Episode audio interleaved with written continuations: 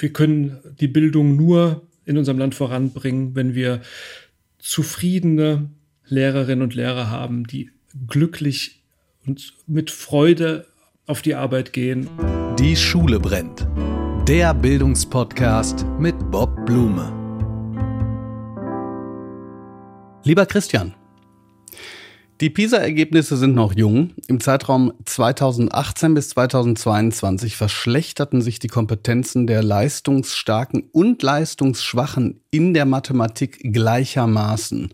Haben die Lehrkräfte und dementsprechend auch ihre AusbilderInnen wie du versagt?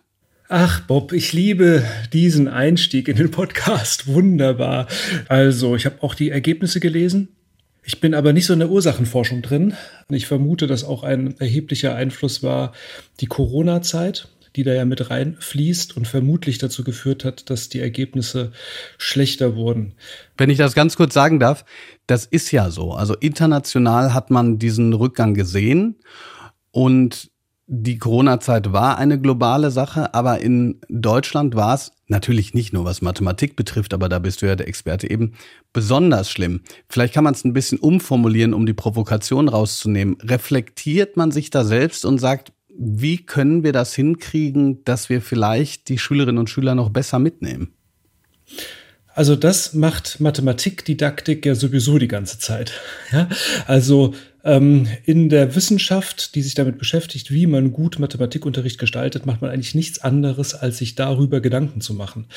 Ich vermute, dass jetzt ursachenmäßig da eben auch zahlreiche politische Entscheidungen mit einfließen, die Politik orientiert sich eben oftmals nicht an der Wissenschaft.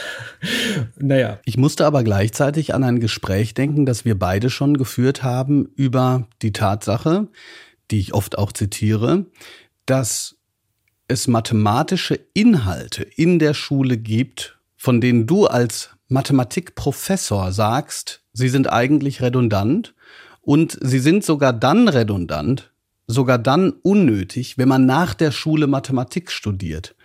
Das müsste doch eigentlich heißen, dass wir auch den Rotstift ansetzen, um entsprechend Platz dafür zu machen, dass man basale Fähigkeiten, die eben unglaublich wichtig sind, gerade in der Mathematik, nochmal zusätzlich stärken können, oder? Ja, genau. Also auch das Curriculum ist eine politische Entscheidung. Ja, ich würde sagen, im Schulcurriculum können alle Fächer ein bisschen ausdünnen. Auch die Mathematik. Also wenn ich da an die Oberstufe denke beispielsweise, wie viel Kurvendiskussion da durchgenudelt wird mit allen möglichen Sonderfällen und so weiter.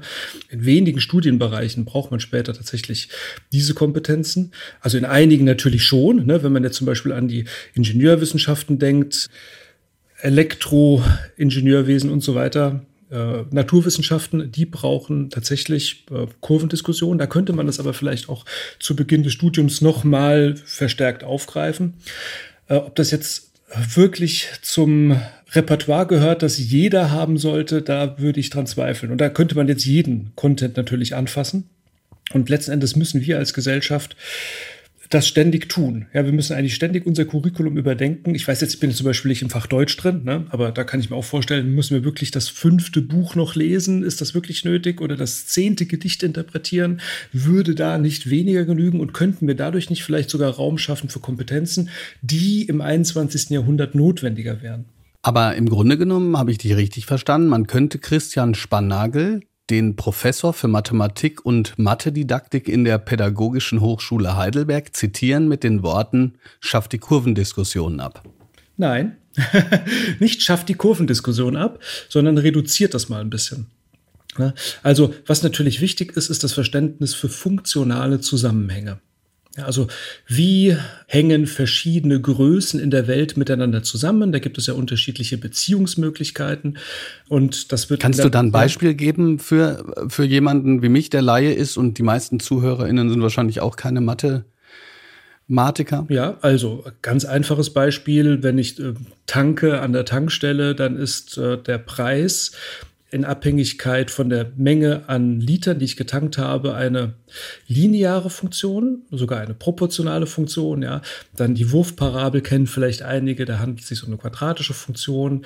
Mit Corona sind wir mit Exponentialfunktionen in Kontakt gekommen und so weiter. Das sind ja unterschiedliche Qualitäten, wie Werte miteinander zusammenhängen. So, das ist ein wichtiger Allgemeinbildungsaspekt, ja, dass man, wenn man in der Welt agiert, verstehen kann, wie verschiedene Größen miteinander zusammenhängen und das auch in funktionalen Zusammenhängen beschreiben kann, auch mit äh, entsprechenden Fachbegriffen oder Fachkonzepten im Hintergrund.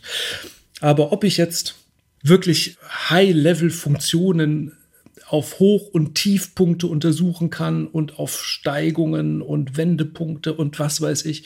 Also da glaube ich, könnte man einfach einen Schritt zurücktreten. Es geht nicht darum, unbedingt komplette Themenbereiche zu streichen. Es geht darum, sich auf das Wesentliche zu konzentrieren, das verstärkt in den Blick zu nehmen und sich von seiner eigenen Detailliebe vielleicht hier und dort zu verabschieden. Und ich kann jetzt schon mal sagen, dass es sich wirklich lohnt, dran zu bleiben, denn es wird nicht nur um Mathematik und darum gehen, wie wir Lehrpläne entschlacken, sondern auch die Frage, ob wir eigentlich noch Sprachunterricht in der Form brauchen und warum Informatik nicht möglicherweise die bessere Alternative ist.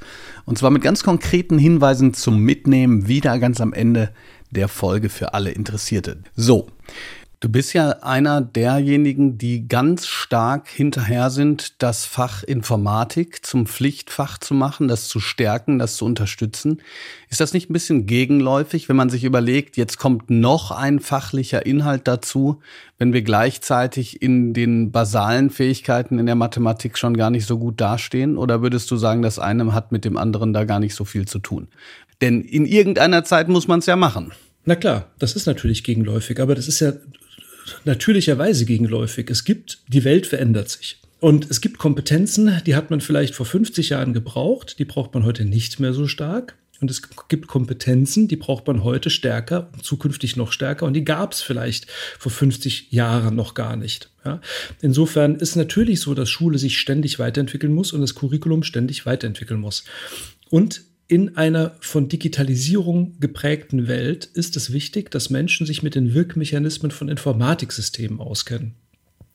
Überall um uns herum wirken diese Systeme mittlerweile, überall werden unsere Daten verarbeitet, überall wirken Algorithmen. Und das heißt, Menschen in einer von Digitalisierung geprägten Gesellschaft müssen sich zwangsläufig mit diesen Konzepten auskennen, um die Vorgänge in der Welt, in der sie leben, zu verstehen und beeinflussen zu können. Und zwar sachverständig, souverän, informiert beeinflussen zu können. Also wir brauchen unbedingt informatische Kompetenzen. Und es ist natürlich klar, dass das Schulcurriculum nicht beliebig aufgeblasen werden kann mit weiteren Kompetenzen. Insofern müssen wir uns überlegen, welche von den bisherigen Dingen brauchen wir denn vielleicht nicht mehr so stark in der Zukunft. Denn wir müssen einfach mal anfangen, wirklich mit dem Rotstift.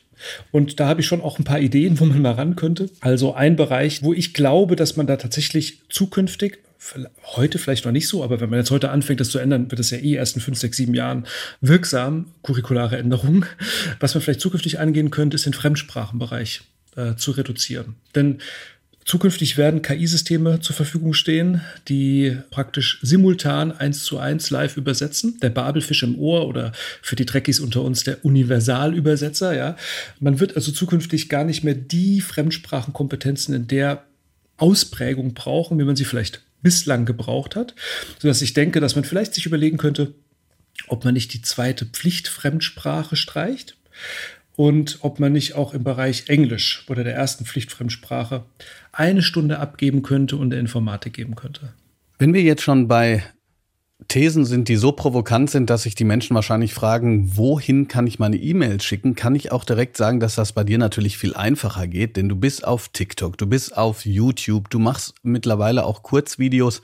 Vielleicht kann ich auch kurz dazu sagen, dass du auf YouTube auch Videos gemacht hast, die millionenfach aufgerufen wurden. Du hast, glaube ich, über 100.000 Abonnenten.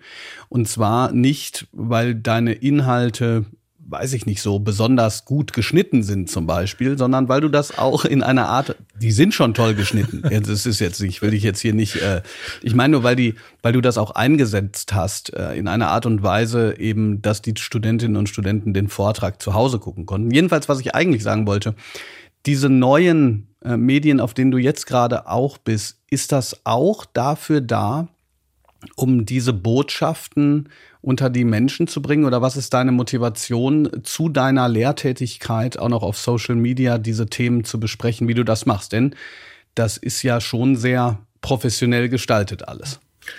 Also ich habe unterschiedliche Motivationen auf Social Media in dieser Breite tätig zu sein. Ich habe festgestellt, dass das, was ich in der Hochschule mache, in der Hochschullehre, viele Menschen auch da draußen außerhalb der Hochschule interessiert. Es gibt viele Menschen, die an Mathematik beispielsweise interessiert sind, die sagen, ah, ich hatte keine so gute Zeit in der Schule im Bereich Mathematik, aber ich war eigentlich immer interessiert an Mathematik, also hole ich mir das aus dem Internet. Und da gibt es tatsächlich einige, die meinen Kanal abonniert haben, weil sie denken, hey cool, mein YouTube-Kanal, ne? hey cool, da kommt Mathematik, die verstehe ich, obwohl ich früher nicht so gut war. So, das ist also eine Motivation. Ich finde es schön, sozusagen als freie Bildungsressourcen meinen Content, den ich in der Hochschule fabriziere, auch anderen zur Verfügung zu stellen. Auf der anderen Seite beschäftige ich mich natürlich auch wissenschaftlich mit der Frage, Digitalisierung in der Bildung, wie kann sich Unterricht weiterentwickeln, wenn es digitale Werkzeuge gibt und so weiter. Da halte ich auch Vorträge, beispielsweise auf Konferenzen und ähnlichem und das stelle ich dann auch online, weil ich denke, naja, das interessiert ja vielleicht auch die Menschen da draußen. Jetzt habe ich angefangen, auch auf TikTok tätig zu sein und dort Videos zu produzieren, weil ich festgestellt habe, dass dort auch ein Großteil meiner zukünftigen Zielgruppe ist, also die zukünftigen Generationen von Studierenden. Die heutigen sind auf Instagram, ne, die, die auf Snapchat und die, die zukünftigen sind auf TikTok. Dort habe ich jetzt einfach angefangen, auch mal Videos zu posten zu, keine Ahnung, hilfreiche Tipps für Erstsemester, Tipps zum wissenschaftlichen Arbeiten, auch Mathematikvideos, um mich da ein bisschen reinzufinden, weil ich glaube, dass das einfach zukünftig ein verstärkter Modus ist, auf dem ich auch arbeiten werde. Du hast ja gerade schon gesagt, dass es viele Menschen gibt, die nicht so gute Erfahrungen haben mit der Mathematik. Ich weiß noch, dass das bei mir so war, dass ich so ein zwiegespaltenes Verhältnis zur Mathe hatte. Immer wenn ich etwas verstanden habe, und das war nicht so häufig der Fall, also ich war auch nicht der komplett Versager, sage ich mal, aber es ging mir zum Beispiel nicht so, dass ich, wenn ich etwas lange geübt habe, und da war etwas ein bisschen anders, als so wie ich das kennengelernt habe. Da hatte ich einen Freund, der hat gesagt, der Mensch, ist ja kein Problem. Da musst du einfach erstmal vorher die Klammer ausklamüsern und dann geht das so. Das hatte ich nie, sondern ich hatte plötzlich, da gab es plötzlich ein neues Problem und ich wusste nicht, was ich damit anfangen kann. Und es gibt ja auch viele andere, die so sagen, dass Mathematik sich so bisschen abkoppelt von einer Relevanz, die man ja oft braucht, um Motivation zu haben. Wie so ein Alltagsbezug aber schon in der Grundschule aussehen kann, das hören wir hier in einem kurzen Ausschnitt aus einer SWR2 Wissenfolge vom 28.10.2022. Mathelehrerin Franziska Liemann kennt das Problem. Dass die Kinder den Stoff auch selbst erleben, findet sie wichtig. Überlegen, okay, unser Klassenraum, wie viele Fingerspannen brauchen wir? Die Kinder messen einige Dinge im Klassenraum. Nicht mit dem Lineal, sondern mit dem Körper. Mit Fingerspannen, Schritten, Armspannen. Ein Junge krabbelt vor dem Smartboard über den Boden, misst mit den Fingern, wie breit der Raum ist. Ein Mädchen setzt einen Fuß vor den anderen und zählt die Schritte. Die Kinder messen auch ihren Tisch und ihren Schulranzen. Am Ende haben die meisten verschiedene Zahlen und erkennen, mit Füßen oder Fingerspannen zu messen, ist nicht immer gleich lang. Es ist also gut, dass es einheitliche Längenmaße gibt. Zwar hat das kleine Messerlebnis ziemlich lange gedauert, doch alle haben mitgemacht. Die müssen immer aktiv sein, ansonsten schalten die komplett ab. Wenn ich nur eine Aufgabe stupide rechnen würde, machen die letzten fünf Reihen nicht mit. Ich muss wirklich die Aktivität fördern, praxisnah machen, raus. Und alle Themen, die für die Kinder nicht lebensnah sind, sind uninteressant und machen oft keinen Spaß. Leider könne sie nicht zu jedem Thema etwas Praxisorientiertes machen, sagt Liemann. Zum Beispiel jetzt. Da sollen die Kinder Längenmaße auch umrechnen. Nur noch wenige machen mit. Ich habe drei Dezimeter und zwei Zentimeter und soll das Ganze in Millimeter jetzt umrechnen. Auf das falle den Kindern schwer, sagt Liemann später. Genauso wie Dividieren und auch Textaufgaben.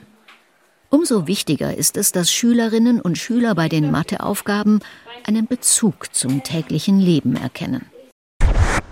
vielleicht aus deiner persönlichen Erfahrung, als jemand, der dieses mathematische Verständnis hat und als kleiner, kleiner Glimps in deine Schulzeit, warst du damals schon so Mathematik interessiert? Als erste Frage so persönlich. Und was mich total interessiert, muss man Talent für Mathematik haben oder geht das auch mit Übung?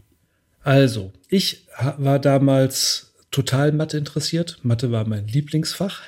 Ich habe das auch im, im Abitur als Leistungskurs gewählt. Ne? Also Mathe war, ja, ich war auch immer gut in Mathe. Also jetzt klingt ein bisschen wie Prahlerei und so, aber ich habe also durchgängig eine Eins gehabt und später 15 Punkte. Also ich war wirklich, das war einfach mein Ding. Und ähm, ich wollte aber eigentlich gar nicht Mathe studieren. Ich habe auch gar nicht Mathe studiert. Ich habe Informatik studiert dann später und bin irgendwie über Umwege in die Mathematik gekommen und bin eigentlich sehr glücklich drüber, dass ich da wieder gelandet bin, weil es macht ja, mir wirklich großen Spaß, auch anderen Mathematik beizubringen. Und deine Frage zu Talent versus Übung also beides hilft natürlich. Also wenn man sozusagen, ich weiß nicht, ob Talent der richtige Begriff ist, aber wenn man schon von aus seiner Persönlichkeit heraus da ein Interesse dran hat, hilft das natürlich und da auch Geschick hat und ähm, schon weniger Schwierigkeiten, Startschwierigkeiten hat als andere. Übung hilft auch oft, wenn man richtig übt. Was aber viel wesentlicher ist, glaube ich, ist, dass man ein Verständnis entwickelt oder andersrum gesagt, dass der Mathematikunterricht verständnisorientiert ist. Wenn der Mathematikunterricht nicht verständnisorientiert ist, das heißt, wenn er eher abzielt auf dem Pauken von Regeln, ohne diese verstanden zu haben, dann hat man natürlich Schwierigkeiten, wenn man in eine Situation kommt, so wie du sie gerade beschrieben hast, auf die auf die Regel nicht hundertprozentig passt dann weiß man nicht so genau, wie man die Regel anwenden soll und dann ähm, wendet man die falsch an oder so und dann versteht man gar nicht, warum das jetzt hier nicht gepasst hat und so. Wenn ich aber verstehe, warum Regeln gelten, warum Rechengesetze gelten, wenn ich sozusagen eine Vorstellung davon habe, wie die Dinge, mathematischen Objekte zusammenhängen und das dann auch als Regel nochmal vielleicht formal aufgeschrieben und verstanden habe, dann kann ich viel besser mit Situationen umgehen, die auch unerwartet sind oder neu sind, weil ich ähm, die sozusagen in mein Vorstellungsbild, das ich habe, integrieren kann und überlegen kann, wie passt das zusammen und dann kann ich auch Regeln verändern und so und entsprechend anpassen. Das heißt, Mathematikunterricht muss eigentlich darauf abzielen, ein Verständnis zu fördern der Sachverhalte und weniger darauf, das ist jetzt der Merksatz, der abgeschrieben wird, schreibt den mal ab und übt den mal. Ne? Dann kommt man in die Situation, die du gerade beschrieben hast. Ich würde das sehr gerne vertiefen. Zuvor kommen wir aber, wie bei allen Folgen der neuen Staffel, zu den neuen Kategorien. Ich sage eine Kategorie und du sagst entweder kurz oder lang, was dir dazu einfällt. Die Zukunftskompetenz. Algorithmenverständnis.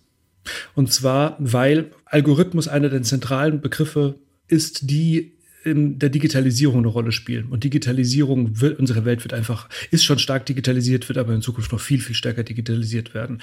Und wir müssen erreichen, dass die Menschen in unserer Gesellschaft verstehen, was Algorithmen sind, wie die funktionieren, weil andersherum, wenn wir Menschen haben, die nicht wissen, was Algorithmen sind, dann besteht die Gefahr, dass diejenigen, die Algorithmen zu ihre eigenen Interessen einsetzen, also Firmen, Unternehmen, Parteien und so weiter, die tatsächlich nutzen, um Menschen zu manipulieren. Ist ja übrigens das heißt, auch jetzt schon so. Ne? Ganz TikTok ist voll von ähm, AfD-Inhalten und zwar auch dann, wenn man den Algorithmus nicht darauf trainiert hat. Also selbst dann, wenn man nicht derjenige ist, der aktiv danach sucht und die Videos sich anschaut. Ne?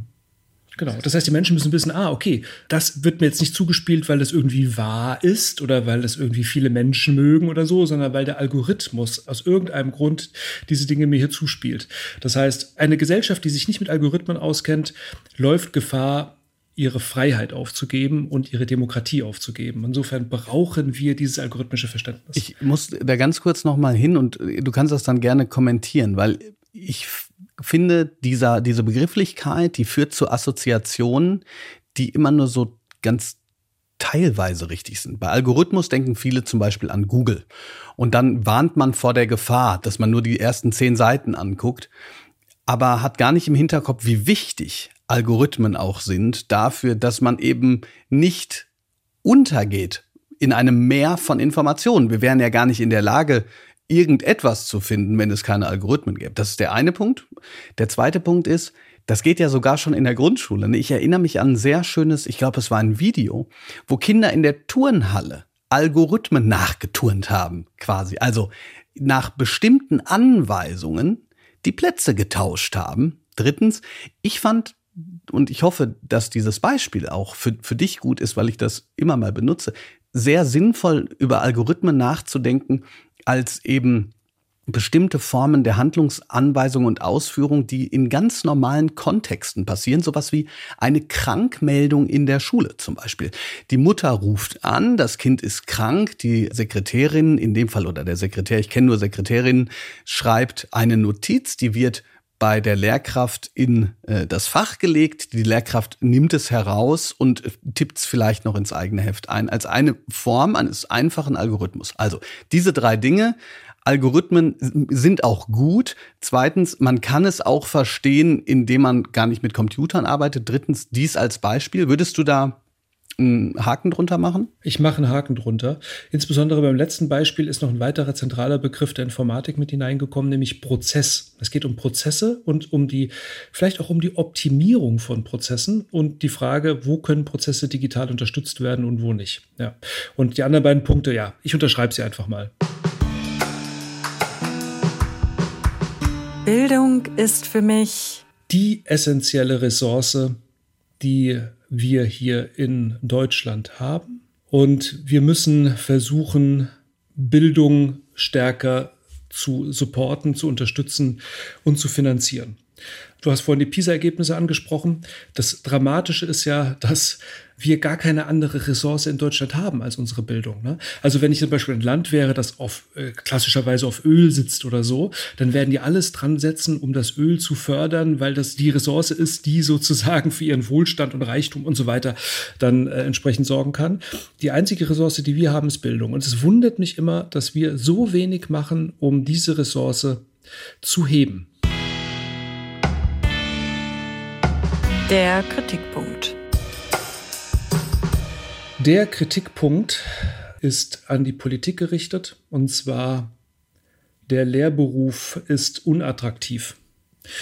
Wir müssen dringend, wenn wir Bildung weiter fördern wollen in unserem Land, den Lehrberuf attraktiver machen. Also wenn man mal in Schulen schaut, der Arbeitsplatz ja, ist letzten Endes katastrophal ausgestattet, wenn man ihn mal mit äh, Arbeitsplätzen betrachtet, wie sie in der Wirtschaft existieren. Also ich denke zum Beispiel auch an zukünftige InformatiklehrerInnen. Ne? Die, die wandern teilweise in die Wirtschaft ab, weil sie natürlich dort, weil ihre Arbeit dort eher wertgeschätzt wird und weil sie dort auch auf einen Arbeitsplatz treffen, an dem sie gut arbeiten können. Ne? Und in Schulen fängt schon bei den Schultoiletten an und hört bei der Digitalisierung im Klassenzimmer auf, also bei den Geräten, mit denen man dann in irgendeiner Weise zu tun hat.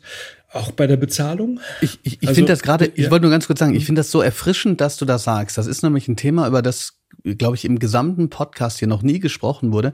Es gab letztens ein Bild auf X. Ich bin ja nicht mehr so oft auf X, ich bin mittlerweile auf Threads, aber egal, auf X gab es ein Bild von einem typischen, man muss es eigentlich in Anführungsstrichen setzen, Lehrer. Arbeitsplatz.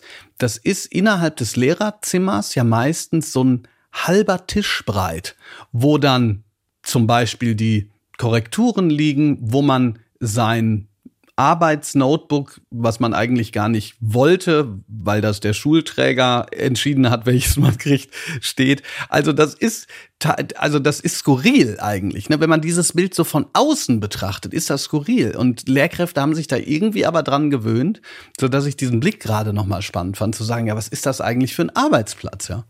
Stell dir mal vor, jemand in einem Tech-Unternehmen würde einem Softwareentwickler oder einer ähm, Softwareentwicklerin einen solchen Arbeitsplatz anbieten ja, die hätten Schwierigkeiten, Personal zu finden. Und letzten Endes ist ja das, haben wir das gleiche Problem, ne? jetzt gerade im Schulbereich. Der Lehrkräftemangel ist hart und zeichnet sich auch ab, dass das noch schlimmer wird. Die Politik sucht händeringend nach Quer- und SeiteneinsteigerInnen mit äh, mehr oder weniger geeigneten Methoden. ja, also ich glaube, man muss wirklich grundsätzlich mal ein Systemupdate machen vom Arbeitsplatz Schule.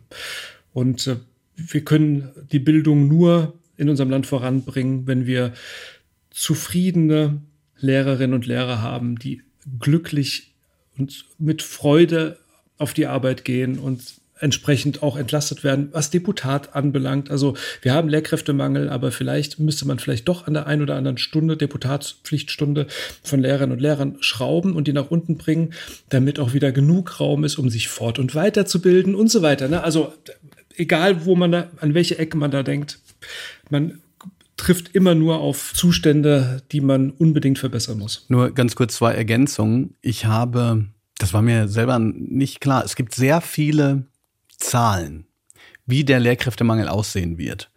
Ähm, und zwar wird da meistens von 2035 geredet. Die Zahl, die ich oft benutzt habe, war von Klaus Klemm. Der, der spricht von 80.000. Die GEW spricht von 500.000, aber ich weiß nicht, da sind wahrscheinlich Fachkräfte mit. Okay, klammern wir das mal kurz aus. Und die Kultusministerkonferenz hat bis vor kurzem von 30.000 gesprochen. Und da dachte ich, Mensch, das ist ja interessant, dass der eine spricht von 80.000, die Kultusministerkonferenz von 30.000. Und gestern war ich schockiert, dass ich in dem tollen Buch Baustellen der Nation gelesen habe, dass die Kultusministerkonferenz ihre Prognose hochgesetzt hat auf 68.000. Also das heißt auf 70.000. Und wenn die das schon sagen, dann ist, äh, excuse my French, die Kacke am Dampfen. Und das ist deshalb so ein großes Problem, Christian, weil ich das absolut teile mit dieser Deputatsverminderung.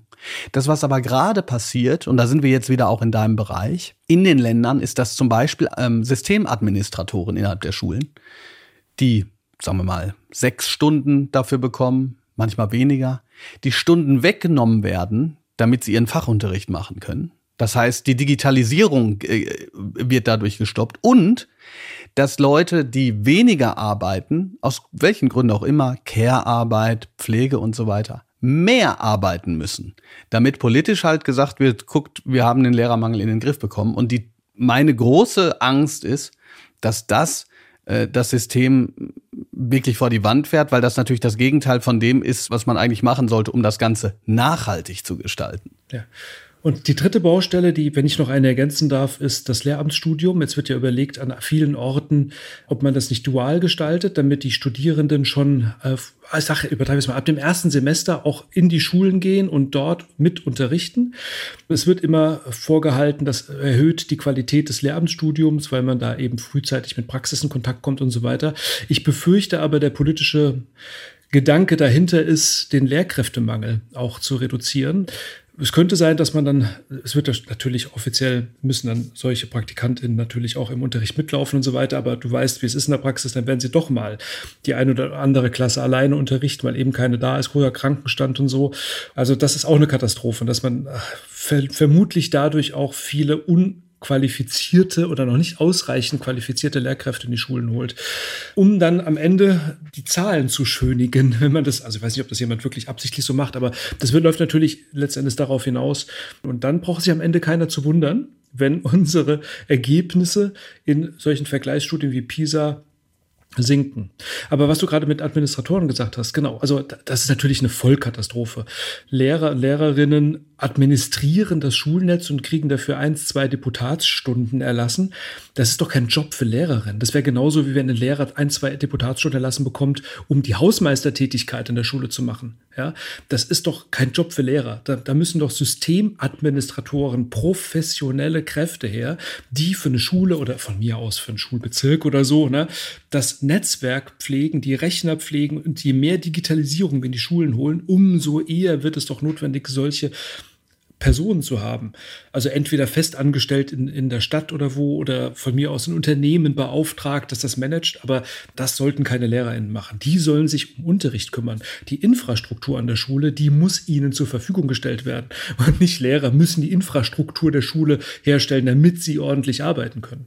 Ja, ich meine, das große Problem ist halt an den Lösungen, die du gerade schon gesagt hast, wenn das städtische Mitarbeiter machen, dass der Schlüssel meistens so groß ist, dass das dann explizit heißen kann, dass eine Schule sagt, hier funktionieren gerade äh, zehn Computer nicht oder 15 iPads und die jeweilige Person sagt, alles klar, das beheben wir in anderthalb Monaten. Ne? Also das heißt, das muss dann natürlich auch der geeignete Schlüssel sein. Was Firmen angeht, sagen die Systemadministratoren, die ich kenne, das ist, das lohnt sich für viele Firmen nicht. das dann tatsächlich zu tun. Aber im Grunde genommen äh, ist das absolut so. Ich würde gerne auf etwas zurückkommen, was du gerade auch angedeutet hast und was die Fäden ein wenig wieder zusammenzieht in den Bereichen, in denen du arbeitest. Und zwar, dass wir qualifiziertes Fachpersonal brauchen in den Schulen, natürlich sowohl in der Grundschule als auch in äh, den weiterführenden Schulen. Nun wird aber häufig gesagt, dass die Anforderungen des Studiums in der Mathematik sehr hoch sein, teilweise so hoch, dass ja quasi die, die jungen Lehrkräfte Dinge tun müssen, um dann hinterher einen Job zu haben, die auch wiederum sehr weit weg sind von den Inhalten, die sie dann in der Schule machen. Würdest du dazu stimmen? Also, um die Frage kurz zu machen, bereiten die Inhalte des mathematischen Studiums auch in Bezug auf das Niveau die jungen Lehrkräfte auf die Realität an der Schule vor? Äh, vielen herzlichen Dank für diese Frage. Das ermöglicht mir nochmal Werbung für das Konzept pädagogische Hochschule zu machen, das wir in Baden-Württemberg haben. Und früher gab es ja überall in Deutschland pädagogische Hochschulen, die wurden irgendwann mal in die Universitäten integriert. Ich sage immer gerne wegintegriert, weil ähm, die Lehrerbildung dann in die Universitäten in verschiedene Bereiche diffundiert ist, aber ja keinen richtigen Ort mehr hatte. Ich glaube tatsächlich, dass das ein universitäres Problem ist vielleicht nicht bei allen Universitäten. Ich kenne natürlich nicht die Curricula der Universitäten in Deutschland im Bereich Mathematik, aber anekdotisch und aus einigen Bereichen und Universitäten, die ich, in die ich so Einblick habe, ist es tatsächlich so, dass die Studierenden im Mathematikstudium die Lehramtsstudierenden mitlaufen bei den Bachelor-Master-Studierenden, die das Fach Mathematik nicht im Lehramt studieren. Und die Lehrenden orientieren sich an den BA, MA Studierenden Mathematik. Das Lehramt läuft so mit. Ähm, es gibt ja immer das schöne Bild des ICEs, also die Mathematikstudierenden, nicht Lehramt sitzen in der ersten Klasse und die große Anzahl an Lehramtsstudierenden Mathematik fährt in der zweiten Klasse mit. Die müssen dort viele Dinge lernen, die sie in der Schule nicht brauchen. Es ist natürlich so, dass man nicht, dass man jetzt nicht nur den Schulstoff vermittelt bekommt, ne, bekommen muss, sondern man muss natürlich vertieftes Mathematikverständnis haben.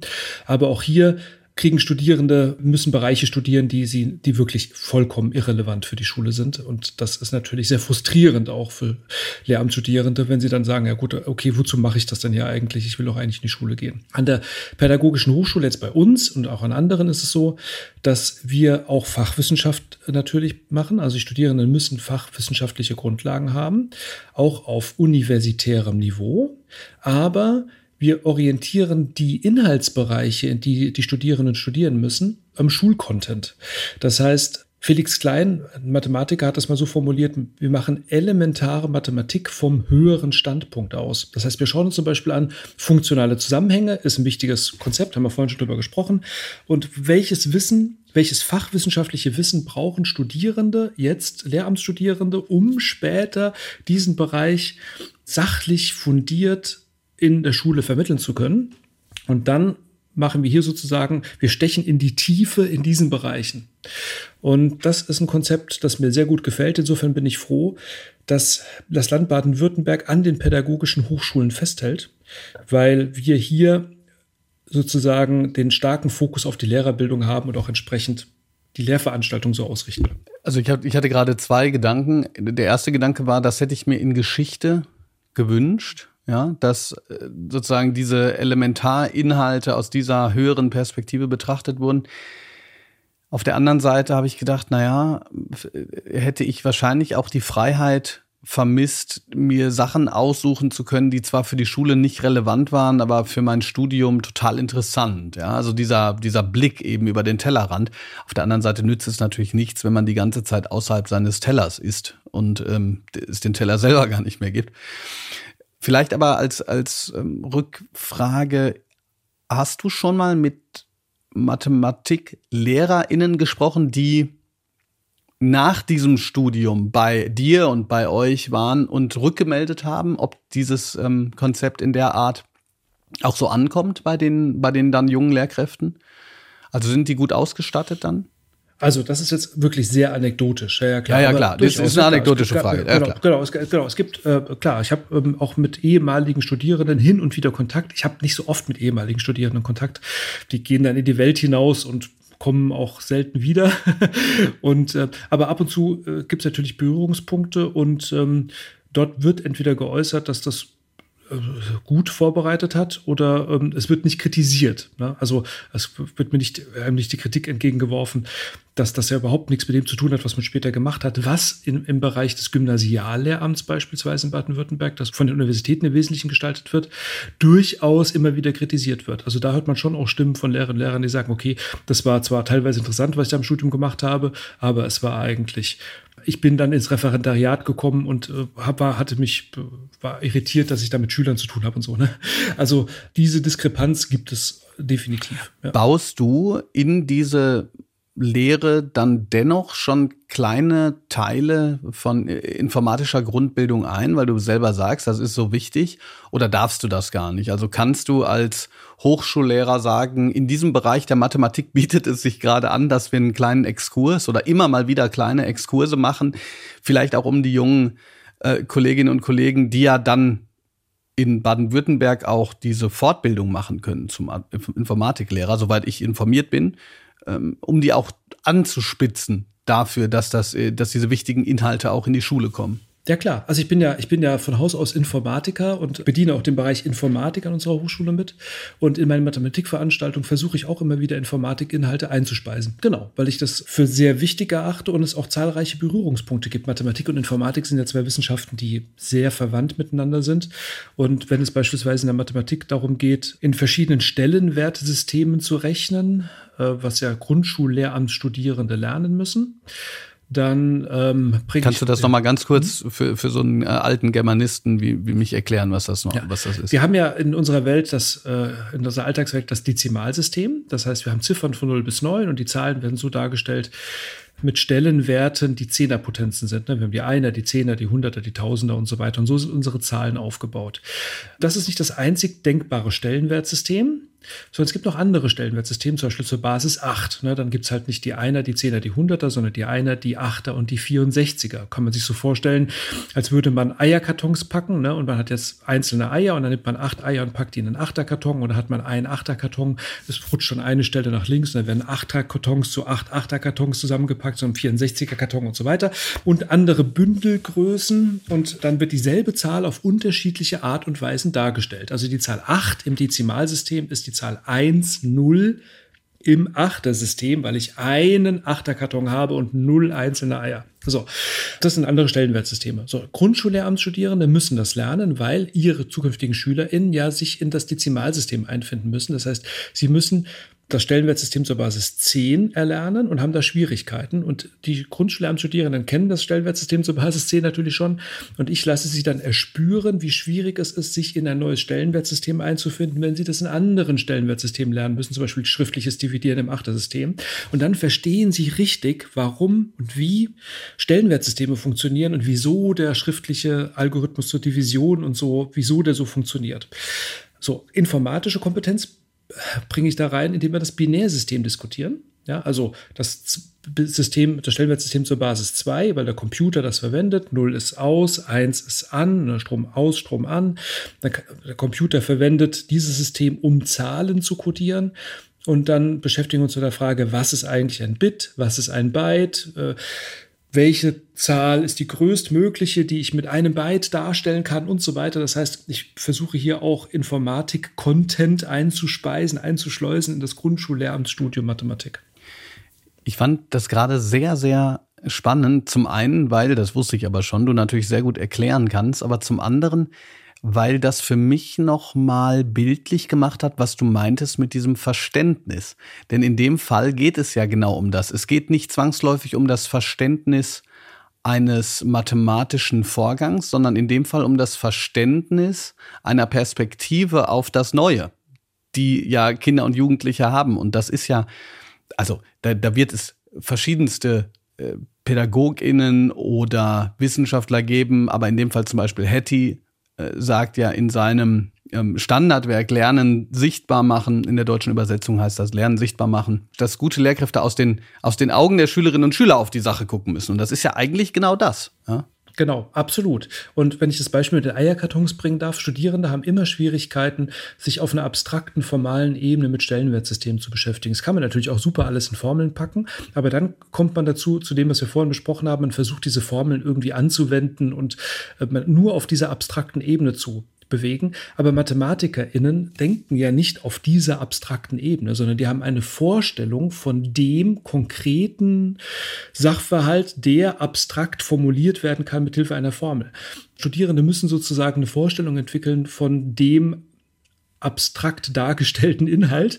Und da hilft beispielsweise die Vorstellung von Eierkartons. Und ich sage meinen Studierenden immer, wenn ihr Schwierigkeiten habt mit Stellenwertsystemen, stellt euch mit Eierkartons vor. Wie packt ihr Eierkartons und wie ist die Zahl dargestellt?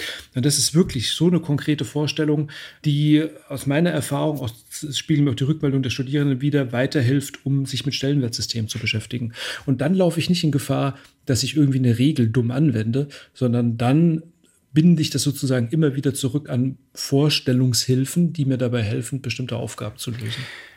Ich habe hier am Ende des Podcasts immer eigentlich zwei unterschiedliche Bereiche. Der eine Bereich ist, der zielt so dahin, wo kann ich mir Unterstützung holen? Zum Beispiel, wenn ich in diesem Bereich mehr erfahren möchte, beziehungsweise ja, Interesse habe, weiterzulesen. Kannst du etwas empfehlen, wenn jetzt Leute sagen, diese informatische Grundbildung, die habe ich eigentlich nicht, die würde ich aber gerne haben. Natürlich, man kann auf deinen TikTok-Account gehen, sag gerne deinen Namen nochmal, weil ich mir gar nicht mehr sicher bin, ob du da auch Christian Spannagel heißt. Gibt es aber noch etwas, das du empfehlen könntest, wenn man so sagt, ich würde gerne mal so zumindest an der Oberfläche ein Verständnis haben von Inhalten, die heute eine Rolle gespielt haben, nehme mal Algorithmen oder mathematisches Grundverständnis, weil man so sagt, hey Mensch, stimmt, das war ja wirklich relevant. Also natürlich kann ich meinen YouTube- und TikTok-Kanal empfehlen, ja. genau. Ähm, auf YouTube heiße ich PH Arithmetik. Da habe ich mir ursprünglich mal dummerweise einen Namen gegeben, der sich nur auf eine Lehrveranstaltung bezogen hat. Da ist egal, ist halt der Name jetzt. Ne? Auf TikTok äh, weiß ich gar nicht, bin ich glaube ich und underscore C Spannagel underscore oder so. wir können es ja vielleicht verlinken oder so oder ihr schaut zu googelt einfach. Ja, nee, das machen wir in die, in die ähm, Show Notes, genau. genau. Ah ja, gut, okay. Ansonsten wäre an, grundsätzlich an grundsätzlichen zu Informatik interessiert ist, dem kann ich vielleicht empfehlen Computer Science Unplugged. Das ist eine Seite, die Informatikaktivitäten gesammelt hat, die ohne Computer auskommen. Du hattest es vorhin angesprochen, wir äh, tanzen sozusagen Algorithmen oder ähnliches in dieser Art. Das, oh Gott, das klang jetzt sehr reformpädagogisch. so war es gar nicht gemeint. Sondern, wir können das ja alle ähm, aushalten und ich als ehemaliger Waldorfschüler, ich verpacke das natürlich, ja. ja, genau, genau. Nein, nein. Also man kann natürlich zum Beispiel sowas wie Sortieralgorithmen körperlich erfahrbar machen, indem man, ähm, also das klang, klang jetzt besser, indem man die ähm, nachperformt. Ähm, äh, Computer Science Unplugged oder man kann sich auch mit vielleicht Programmiersprachen beschäftigen wie Scratch oder Snap. Das sind zwei grafisch orientierte Programmiersprachen, die einen sehr guten Einstieg bieten in die Programmierung. Da gibt es auch jede Menge äh, Informationsmaterial und Tutorials und so weiter.